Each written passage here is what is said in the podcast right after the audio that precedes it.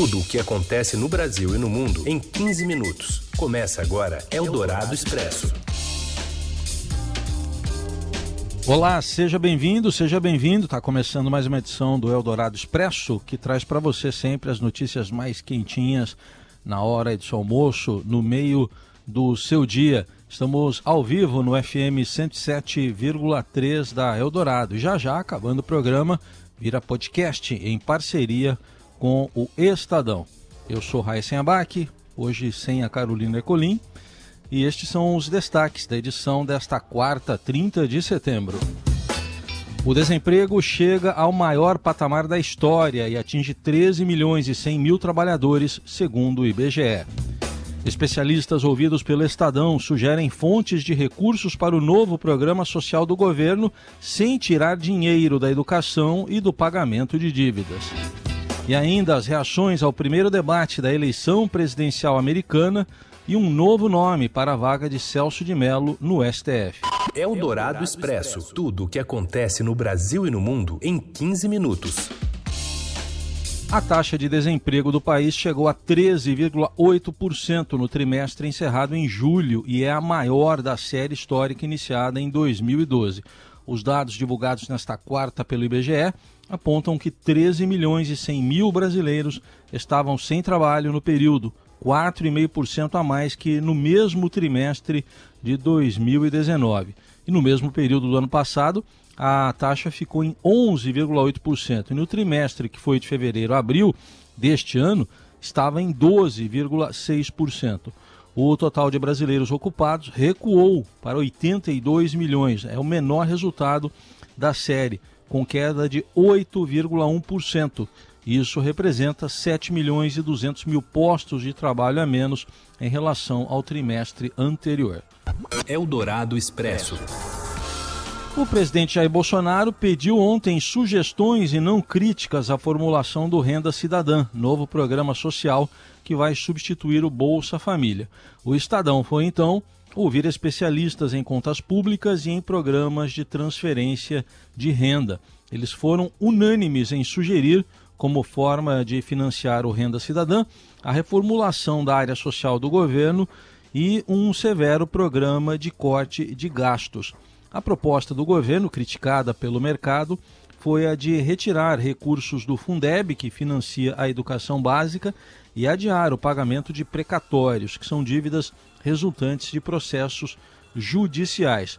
O colunista de economia da Rádio Eldorado e ex-presidente do Banco Central, Gustavo Loyola, afirma que há outras fontes de recursos para o novo programa social. A sugestão mais óbvia, embora é, tenha sido é, politicamente rejeitada, é exatamente a primeira sugestão que saiu do Ministério da Economia, ou seja, pegar os programas sociais do governo né, e, e criar um, um, programa único de benefício, um programa mais abrangente, né, englobando todos os programas uh, sociais, ou pelo menos a maioria deles, e fazendo essa, esse remanejamento. Essa seria a primeira sugestão. A segunda, evidentemente, é economizar em outros itens que o governo é, gasta demais e, e, um gasto crescente, como despesas de pessoal, por exemplo. Né?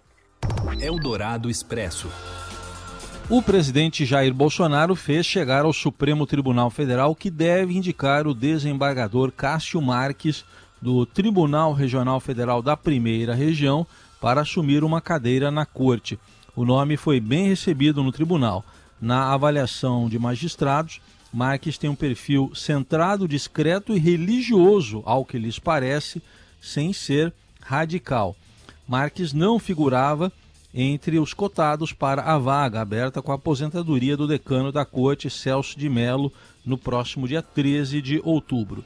Ministros consultados pelo Estadão disseram que a forma como foram comunicados não fez parecer que o governo esteja, esteja testando o nome de Cássio Marques para ver se haveria reações negativas, como já ocorreu em outros casos. A expectativa no STF é que temas como aborto devam ter forte resistência de Marques caso ele assuma mesmo uma cadeira na corte. Eldorado Expresso. Mensagens indicam que o governador de Santa Catarina mandou antecipar pagamento de 33 milhões de reais por respiradores e revelam uma espécie de pedágio de 3% cobrado pelo ex-secretário da Casa Civil. Tem uma operação policial hoje contra o governador de Santa Catarina e quem traz os detalhes é a Pepito Ortega. Boa tarde, Heisen. Boa tarde, Carol.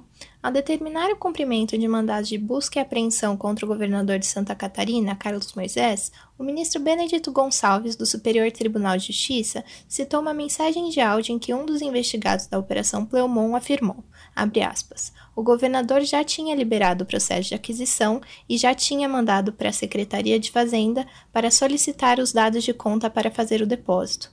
Fecha aspas. Segundo Gonçalves, a mensagem indica que Moisés não só teria conhecimento da negociação envolvendo a compra de 200 respiradores por 33 milhões de reais sob suspeita, como teria determinado o pagamento antecipado dos respiradores. O chefe do executivo catarinense foi o principal alvo da ofensiva aberta pela Polícia Federal e pela Procuradoria-Geral da República na manhã desta quarta, para cumprir cinco mandados de busca e apreensão com o intuito de apurar crimes de fraude à licitação, peculato, corrupção, concussão, organização criminosa e lavagem de dinheiro. Gonçalves foi o responsável por autorizar a operação. Ainda com relação ao governador, o ministro do STJ indicou que Douglas Borba, apontado como responsável por indicar o grupo empresário para qual foi direcionada a compra dos respiradores, sempre falava em nome do governador, conforme depoimento de uma servidora. Na mensagem que implicaria o governador, o ministro cita ainda uma conversa envolvendo Armando Júnior, um dos ex-chefes da Casa Civil de Moisés que são investigados. Ele teria assumido a pasta após a exoneração de Douglas Borba e antes disso foi secretário adjunto de Desenvolvimento Econômico Sustentável de Santa Catarina por um ano. Conversas mantidas entre dois empresários investigados apontam que Armandio teria solicitado pedágio de 3% do valor do contrato dos respiradores caso conseguisse evitar o cancelamento da compra pelo governo, apontaram os investigadores. Eldorado Expresso. E em debate com ofensas mútuas, Joe Biden, democrata que concorre à presidência dos Estados Unidos, citou o Brasil para atacar a ação ambiental do adversário, o presidente Donald Trump. Os detalhes direto de Washington com a correspondente do Estadão, Beatriz Bula. O primeiro debate entre o presidente Donald Trump e o candidato democrata à eleição dos Estados Unidos, Joe Biden, foi marcado por muitas interrupções, por ataques pessoais de ambos os lados, que quase impossibilitaram aí uma discussão mais profunda sobre propostas e é, políticas aí para um novo mandato à frente da Casa Branca. Né? O presidente Donald Trump ele estava na defensiva por conta das respostas que ele precisou dar sobre a gestão do país durante a pandemia de coronavírus. Ele tem sido mal avaliado pela população quando o assunto é a resposta à crise de saúde e também por conta das recentes revelações a respeito do seu imposto de renda.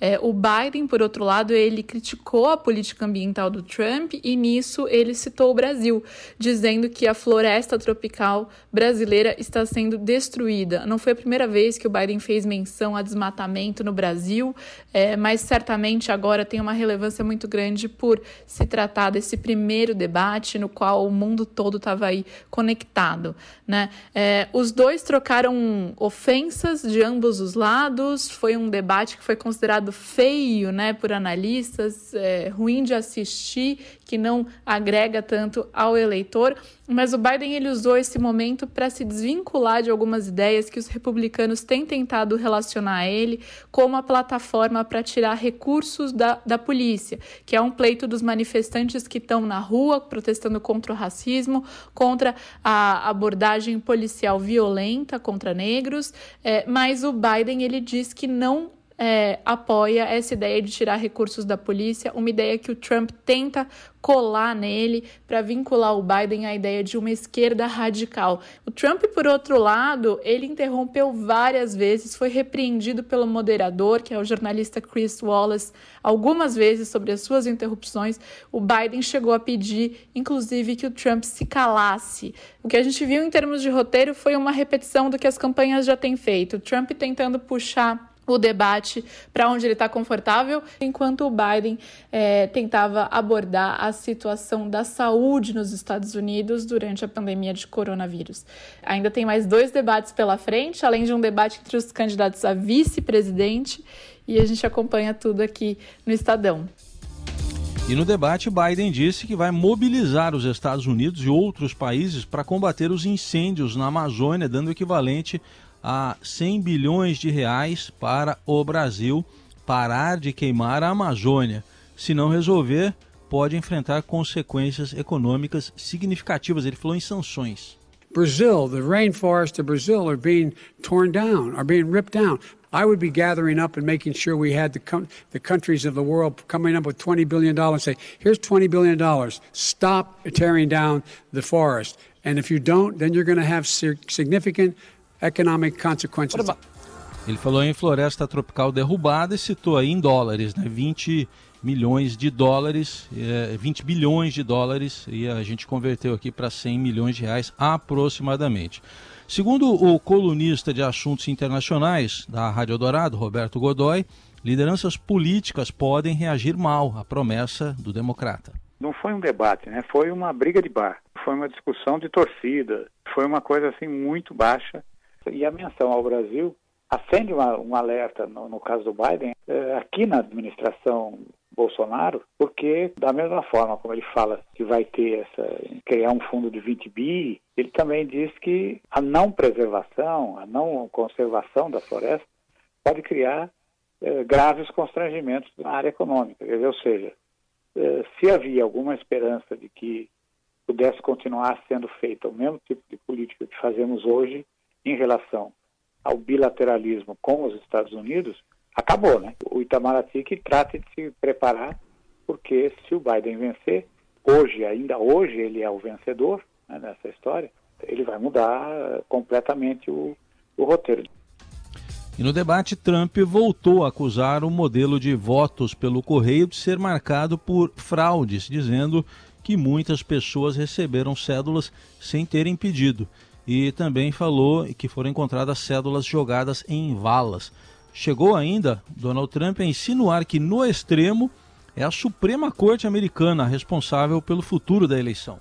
I am urging my people. I hope it's going to be a fair election. If it's a fair You're election, I am 100% on board. But if I see tens of thousands of ballots being manipulated, I can't go along with that.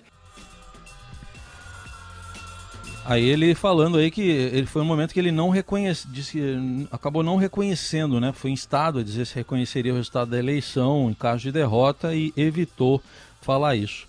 Mas já temos repercussão aqui das declarações de Joe Biden em relação à floresta brasileira.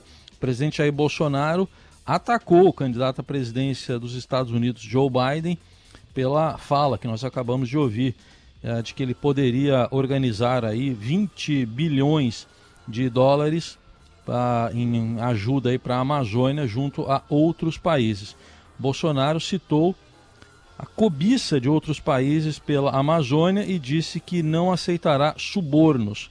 Foram palavras aí do presidente Jair Bolsonaro. Em publicação em rede social, ele afirmou que o Brasil mudou e o presidente da República, diferentemente da esquerda, não mais aceita subornos, eh, criminosas demarcações ou infundadas ameaças. Nossa soberania é inegociável e depois ele disse que a cobiça de alguns países sobre a Amazônia é uma realidade, contudo, a externação por alguém que disputa o comando do seu país sinaliza claramente abrir mão de uma convivência cordial e profícua e diz que custava a entender como o chefe de Estado que reabriu plenamente a sua diplomacia com os Estados Unidos depois de décadas de governos hostis, tão desastrosa e gratuita declaração, escreveu o presidente Bolsonaro. Eldorado Expresso. E a Justiça Federal do Rio de Janeiro acabou suspendendo provisoriamente a decisão aprovada pelo Conselho Nacional do Meio Ambiente, CONAMA, de revogar duas resoluções do próprio órgão a ordem partiu da 23ª Vara Federal do Rio numa ação popular movida por quatro pessoas contra a União e o ministro do Meio Ambiente, Ricardo Salles. Em reunião na segunda-feira, o CONAMA revogou quatro resoluções.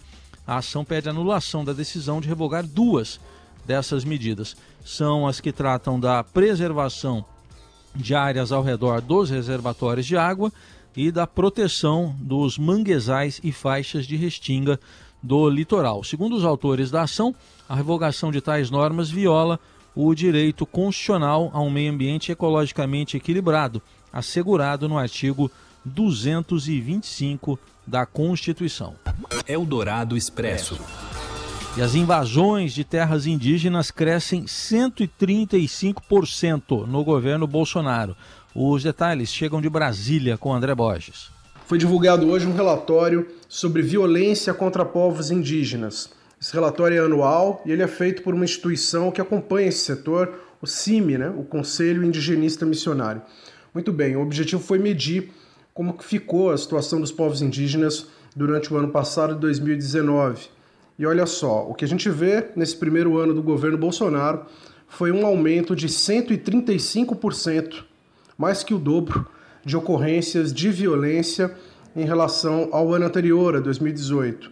Os dados do CIMI, que se baseiam em informações oficiais eh, de órgãos do próprio governo, inclusive, eh, registraram, vejam isso, 256 situações de invasão de terras, e aí pelos mais variados motivos, né? Para exploração de madeira, é, para exploração de garimpo, enfim, com atividades aí que causam danos direto é, a essas terras indígenas, né? Foram pelo menos 151 terras indígenas no país durante todo o ano passado que tiveram algum tipo, é, é, sofreram algum tipo de violência e isso é, mais que o dobro do ano anterior. Os dados do CIMI também mostram que no ano passado foram mortos 113 indígenas, foram assassinados em 2019. Esse também é um dado oficial, ele está um pouco inferior, quando a gente fala de assassinato, ao de 2018, quando 135 indígenas foram mortos no país. Lembrando que 2019 foi o ano recorde, né? de, de desmatamento, de incêndios, é, justamente que acontece nessa época do ano, nesses meses do ano, é, e é a região norte que inclusive concentra a maior parte das terras indígenas. Quando a gente olha para o mapa das terras indígenas, a gente entende por que, que as invasões estão concentradas nessas áreas. São elas, né, elas funcionam como um cordão que isolam, que protegem é, a mata, e é dentro delas justamente que estão as madeiras mais nobres é, que os madeireiros, enfim, que o crime que atua na floresta está de olho e vai atrás, né? não por acaso esses números de, de violência. Seu dinheiro em ação. Os destaques da Bolsa. Com as informações do Ricardo Gozzi. Oi, Ricardo, boa tarde. Boa tarde, Raíssa, tudo bem? Tudo certo. Como é que está aí a Bovespa nesse momento? E como é que ela está operando em relação também aos mercados internacionais? Pois é, assim, hoje o Bovespa está aproveitando a melhora do humor nos mercados financeiros internacionais e isso acontece por causa da perspectiva de um novo pacote de estímulo nos Estados Unidos. Uh, os principais índices de ações de Wall Street operam em forte alta hoje, depois de o secretário do Tesouro norte-americano se declarado otimista quanto a um acordo bipartidário sobre um novo pacote de estímulo à economia. De acordo com ele, um acerto entre democratas e republicanos poderia ocorrer ainda esta semana. Uh, esses comentários colocaram em segundo plano a repercussão do bate-boca em que se transformou o primeiro debate entre o Donald Trump e o Joe Biden com vistas às eleições presidenciais e também deixaram em segundo plano uh, os temores relacionados com a deterioração do cenário fiscal aqui no Brasil. Bom, mas hoje é o último dia do mês. No balanço do mês, como é que fica a, o mercado? Pois, apesar da alta de hoje, Heisen, o principal índice da B3 caminha para encerrar setembro em queda. Mas os investidores estão encontrando algum espaço para um pouco de recuperação depois de a bolsa ter caído mais de 3,5% só nas duas sessões anteriores. Uh, hoje, entre os ativos negociados na B3, as ações da Petrobras exercem grande impacto sobre o Ibovespa, é, ao se beneficiarem da aceleração da alta do petróleo nos mercados internacionais. Uh, também as ações da IRB Brasil voltam a ter um bom desempenho hoje, depois de a agência de avaliação de risco de crédito Standard Poor's ter atribuído o rating nacional AAA à companhia de resseguros. Agora há pouco o Ibovespa subia 1,5%, tentando reconquistar a faixa dos 95 mil pontos, enquanto o dólar agora opera perto da estabilidade, na faixa dos 5,64, em uma sessão muito volátil no mercado de câmbio. Informações aí do mercado financeiro com o Ricardo Gozzi, logo mais no fechamento do dia, tudo lá no seudinheiro.com. Obrigado, até amanhã. Até amanhã. Você ouve Eldorado Expresso. Seguimos com as principais notícias desta quarta-feira. O governo de São Paulo assinou hoje um contrato de fornecimento de 46 milhões de doses da Coronavac até dezembro deste ano.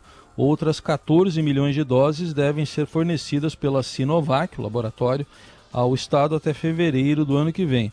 O contrato assinado nesta quarta também prevê a transferência de tecnologia da vacina chinesa contra o coronavírus ao Butantan que é parceira da empresa chinesa e coordena os testes do imunizante em voluntários no Brasil. O governo de São Paulo ainda aguarda a finalização dos testes, mas, segundo o governador João Dória, se essa fase, que é a terceira, tiver mesmo sucesso e a vacina for aprovada pela Agência Nacional de Vigilância Sanitária, a vacinação no estado poderia começar em 15 de dezembro e seria iniciada pelos profissionais da área de saúde. Eldorado Expresso. Hoje é noite de Libertadores e com uma, um jogo decisivo principalmente para o São Paulo. E a apresentadora de TV Eliane vai virar comentarista da Libertadores. Eliana vai virar comentarista da Libertadores no SBT. Quem conta pra gente é o Robson Morelli.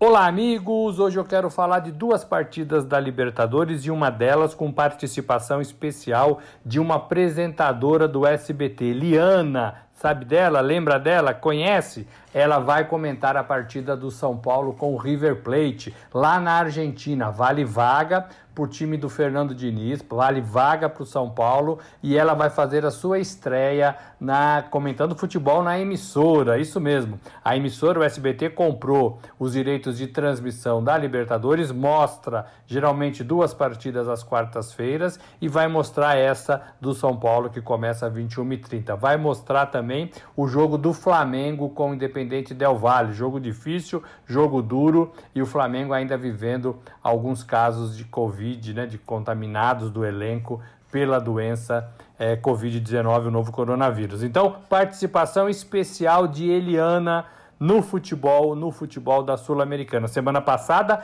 Ratinho, outro apresentador da emissora, já havia comentado a partida do Palmeiras também pela Libertadores. Então, a emissora do seu Silvio Santos inovando nesse quesito. É isso, gente. Falei, um abraço a todos, valeu. Eldorado Expresso.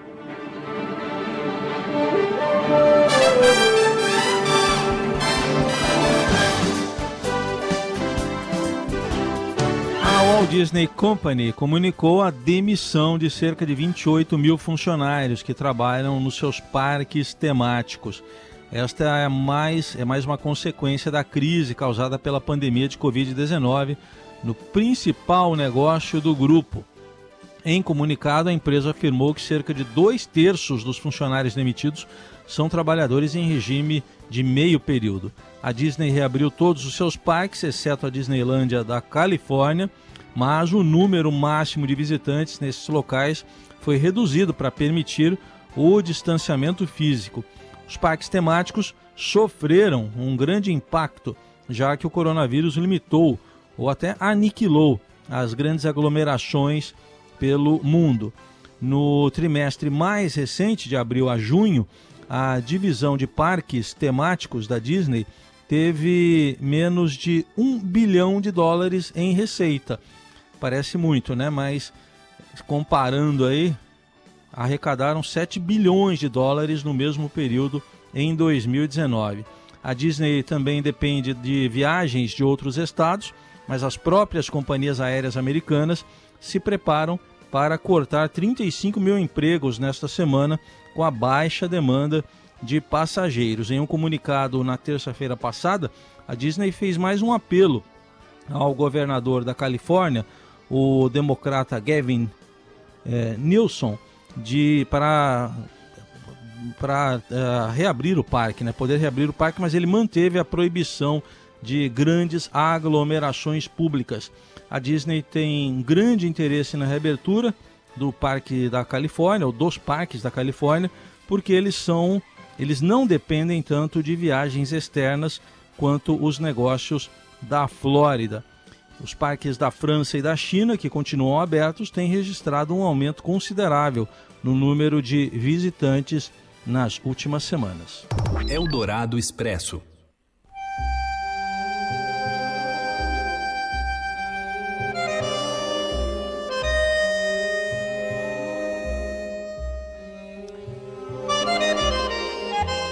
E ao som de Astor Piazzolla com Oblivion, a gente noticia que o cartunista argentino Quino, conhecido por criar as histórias em quadrinhos da personagem Mafalda, morreu aos 88 anos. A morte foi confirmada pelo editor dele, Daniel Divinsky, pelo Twitter. A causa da morte não foi divulgada. Joaquim Salvador Lavado foi o criador de histórias em quadrinhos mais traduzido da língua espanhola. É o nome dele do, do Quino, apelido Quino. Ele nasceu em 1932 em Mendoza, na Argentina, e voltou a morar lá desde 2017, após a morte da mulher Alicia Colombo. E a Mafalda é a personagem mais famosa, mais marcante do Quino. É uma garota esperta que brinca com muitas metáforas, muitas ironias sobre problemas políticos e sociais. Em tempos em que a gente ouve de fal falar de Greta Thunberg, por exemplo, a Mafalda é bem mais novinha e já é toda ativa, feminista inclusive, e colocava o dedo na ferida, mas com aquele humor sarcástico. E ao som do Astor Piazzolla, a gente encerra mais uma edição do Eldorado Expresso, que volta amanhã aqui a programação do Eldorado e que está aí nas plataformas de podcast também para você acompanhar diariamente. Uma ótima quarta para você, até amanhã.